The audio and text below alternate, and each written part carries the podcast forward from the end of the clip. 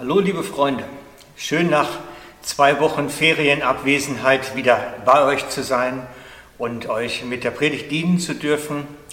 Die Predigt von heute handelt von der Geschichte, von dem biblischen Bericht vom Jairus, dem Synagogenvorsteher Jairus. Die ganze Erzählung, die ganze Geschichte steht im Lukasevangelium, Kapitel 8 und ich lese Kapitel 8, die Verse 40 bis 42 und 49 bis 56. Als Jesus ans andere Ufer zurückkam, empfing ihn eine große Menschenmenge. Alle hatten auf ihn gewartet.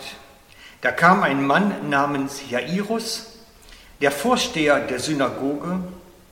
Er warf sich Jesus zu Füßen und bat ihn, in sein Haus zu kommen weil sein einziges Kind, ein Mädchen von etwa zwölf Jahren, im Sterben lag. Auf dem Weg dorthin wurde Jesus von der Menge, die sich um ihn drängte, fast erdrückt. Und nun ab Vers 49.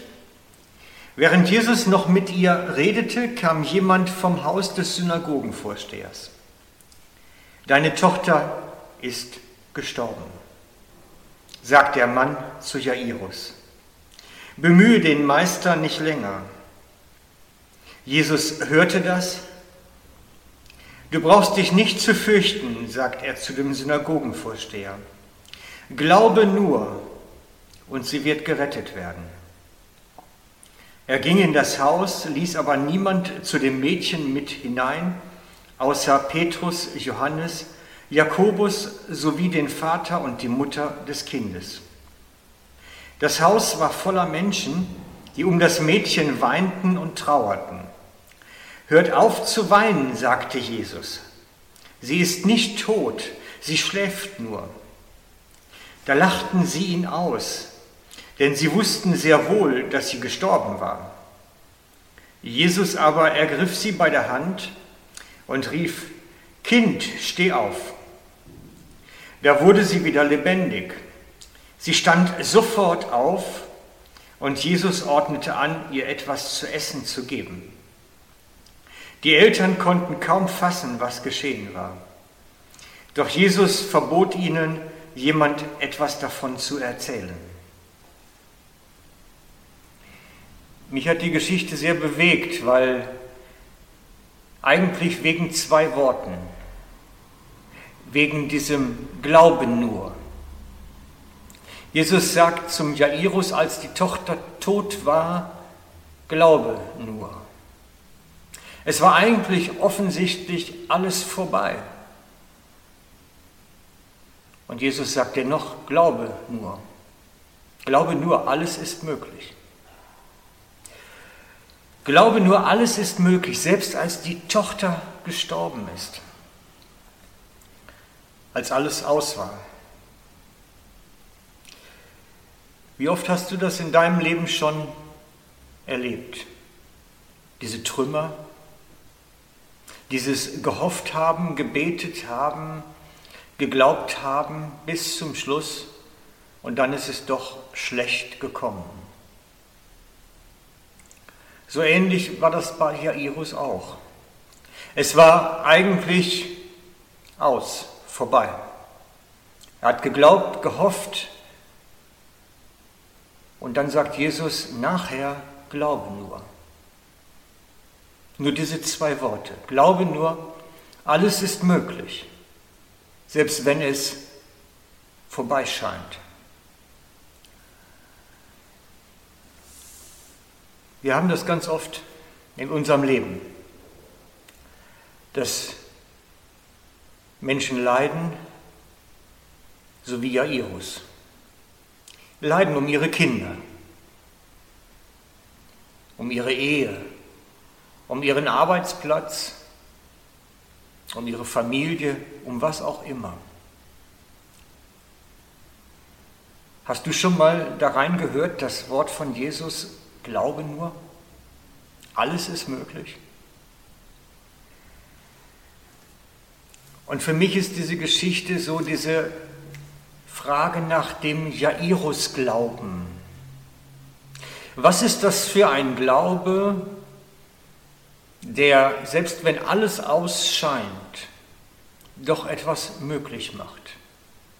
Was ist das für ein Glaube, zu dem Jesus dort auffordert und ihm sagt, glaube nur? Was ist das für ein Glaube, dieser Jairus-Glaube?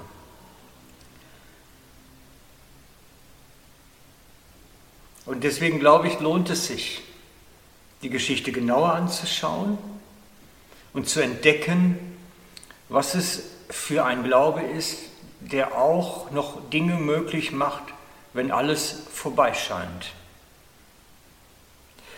Und ich glaube, dass wir diesen Glauben entdecken sollten. Dass wenn in unserem Leben schwierige Momente entstehen, dass wenn in unserem Moment Leben so Situationen entstehen, wo alles ausscheint, was uns wirklich wichtig ist, dann sollten wir wissen, was ein Jairus-Glaube ist. Dann sollten wir wissen, was Jesus sagen will, wenn er sagt, glaube nur. Auch dann, wenn es vorbei ist. Glaube nur. Und wir machen uns auf eine Entdeckungsreise heute Morgen, einmal nachzuschauen, was das für ein Glaube ist. Denn er beginnt eigentlich schon vorher. Der Jairus Glaube beginnt eigentlich schon, bevor er auf Jesus trifft. Der Jairus Glaube beginnt schon dort, wo er sich auf den Weg macht und sich vor Jesus stellt und ihm fragt und bittet, hilf mir. Ihr müsst euch das vorstellen, es ist ein Synagogenvorsteher, ein angesehener Mann des Dorfes, hoch geachtet, der zu Jesus geht. Und das war zu einer Zeit, als die Juden in Jerusalem Jesus bereits verworfen hatten, als sie bereits entschieden hatten, der ist es nicht, als sie sich gegen ihn gestellt haben, ist Jairus dennoch dahingegangen, um Hilfe zu suchen, vor den Augen des Dorfes. Er hat sich entblößt. Er hat sich vor die Menschen damit gestellt und gesagt, ich brauche Hilfe. Ich brauche jemanden, der eingreift. Und zwar so, dass eine Menschenmenge dabei war und es sehen konnte. Er hat seine ganze Scham über Bord geworfen. Er hat seinen guten Ruf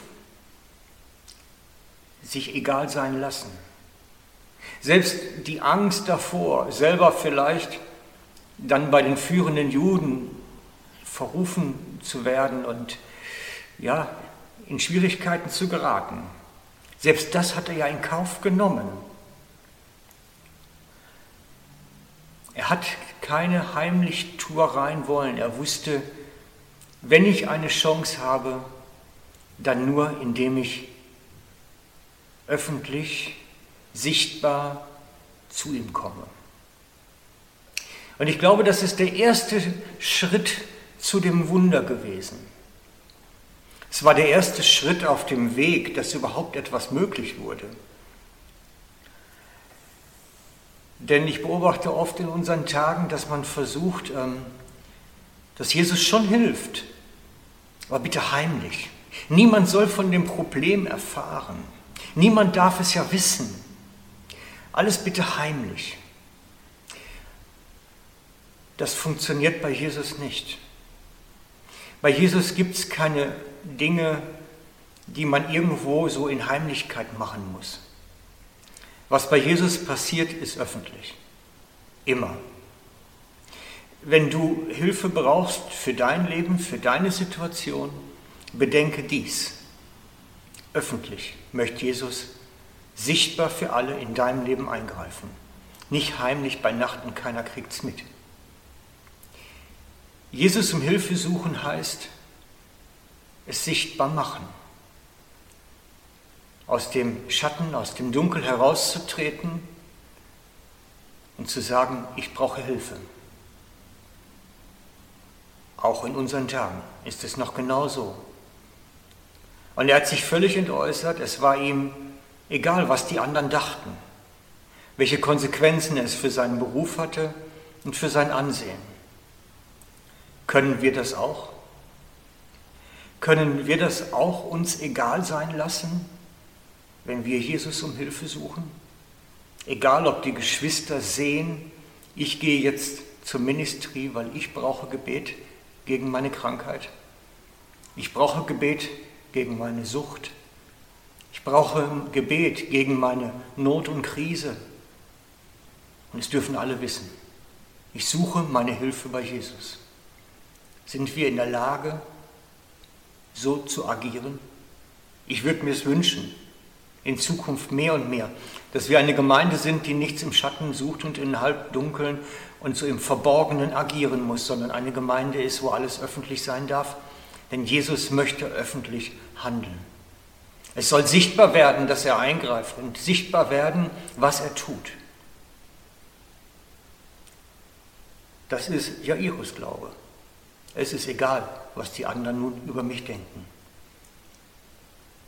Das Zweite ist, dass Jesus natürlich sagt, glaube nur.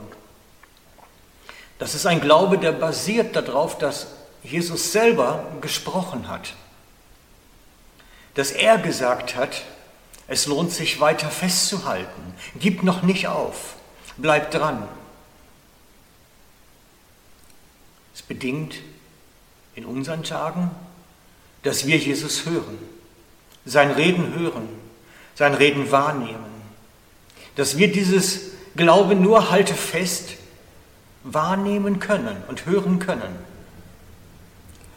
Und ich würde mir das für euch wünschen, für jeden Einzelnen, dass wir da drin gut werden. Seine Stimme, sein Reden in unserem Leben zu hören. Damit wir wissen, wann es sich lohnt, auch in den hoffnungslosen Situationen festzuhalten. Wann es sich lohnt, dran zu bleiben, auch wenn eigentlich alles vorbei erscheint. Wir können das Glauben nur nicht für alles anwenden, sondern wir müssen zuhören, an welchen Stellen er es in unser Leben hineinspricht. Wir müssen es lernen zu hören, wann er es sagt und wann auch nicht. Drittens ist mir grundsätzlich aufgefallen, dass wenn der Heilige Geist eingreift in das Leben von Menschen, dass wenn der Heilige Geist dafür sorgt, dass da etwas Neues geschieht, etwas wieder lebendig wird, was eigentlich tot erscheint, dann agiert er immer so, dass Gott am Ende Ehre bekommt. Das ist eine Beobachtung. Der Heilige Geist agiert immer so, dass Gott Ehre bekommt am Ende. Es muss klar sein, es muss eindeutig sein, nicht verschwommen, verwaschen. So nach dem Motto, ich strenge mich ganz fürchterlich an und bete dafür, dass Gott mir dann Segen gibt. Das spielt er nicht mit. Das ist nicht sein Metier.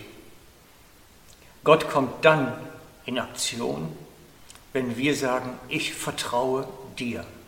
Jetzt mach du. Und ich weiß, es sind einige unter uns, die in Lebenssituationen sind, die könnten schon das eine oder andere kleine Wunder vertragen. Nimm dir diese drei Sachen mal zu Herzen. Erstens, komm ins Licht. Keine Heimlichtuereien. Wir brauchen uns nicht schämen dafür, dass wir unsere Hilfe beim Herrn suchen. Niemand von uns. Zweitens, wir hören hin wenn Jesus sagt, glaube nur. Wenn er uns Mut macht. Wir lassen uns von seinem aktuellen Reden in unser Leben hineinleiten. Sie sind unsere Hoffnung und die Begründung unserer Hoffnung vor allem. Drittens, wir bedenken bei dem, was wir erbitten, es geht um die Ehre Gottes des Vaters im Himmel. Er ist eingegriffen. Er hat in unser Leben eingegriffen am Ende. Und wir sollen ihm Ehre geben. Wir sollen für das, was er tut, wirklich ihm die Ehre vor den Menschen und vor der sichtbaren und unsichtbaren Welt geben. Darum geht es. Wer bekommt die Ehre am Ende? Wer bekommt die Ehre? Ich würde mir für uns wünschen, dass wir diesen Jairus-Glauben entdecken. Diesen Glauben, der selbst die verstorbene Tochter noch zum Leben zurückholt. Diesen Glauben, der eine gescheiterte Ehe, die vielleicht sogar schon geschieden ist und wo alles aus ist, wieder zum Leben zurückholt. Ich möchte diesen Glauben sehen in unserer Mitte, der alles möglich macht und selbst noch in Situationen, wo alles bereits verloren scheint, doch noch den Sieg schenkt. Den Glauben, den sehne ich mir danach, dass wir ihn haben in unserer Mitte. Er erfordert unseren Mut. Wir müssen Zutrauen haben, etwas wagen. Aber der Herr möchte, dass wir so unterwegs sind. Und deswegen möchte ich nun für uns beten, dass der Heilige Geist in uns diesen Glauben anfacht. Und ich lade euch ein, dabei mitzubeten.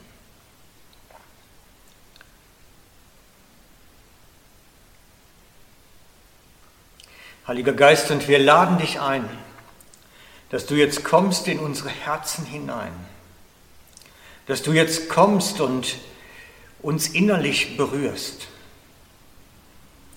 Und dass du in uns dieses Samenkorn des Glaubens groß werden lässt, damit es wirklich ein starker, stabiler Pflanze, Baum wird in unserem Herzen, der wirklich was aushält und auch fest ist in den Stürmen.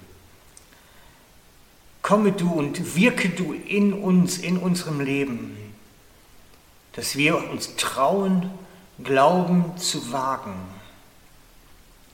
Herr, wir sehnen uns danach, dass du eingreifst in die verschiedensten Lebenssituationen, aber wir wollen auch die Schritte gehen, die notwendig sind von unserer Seite.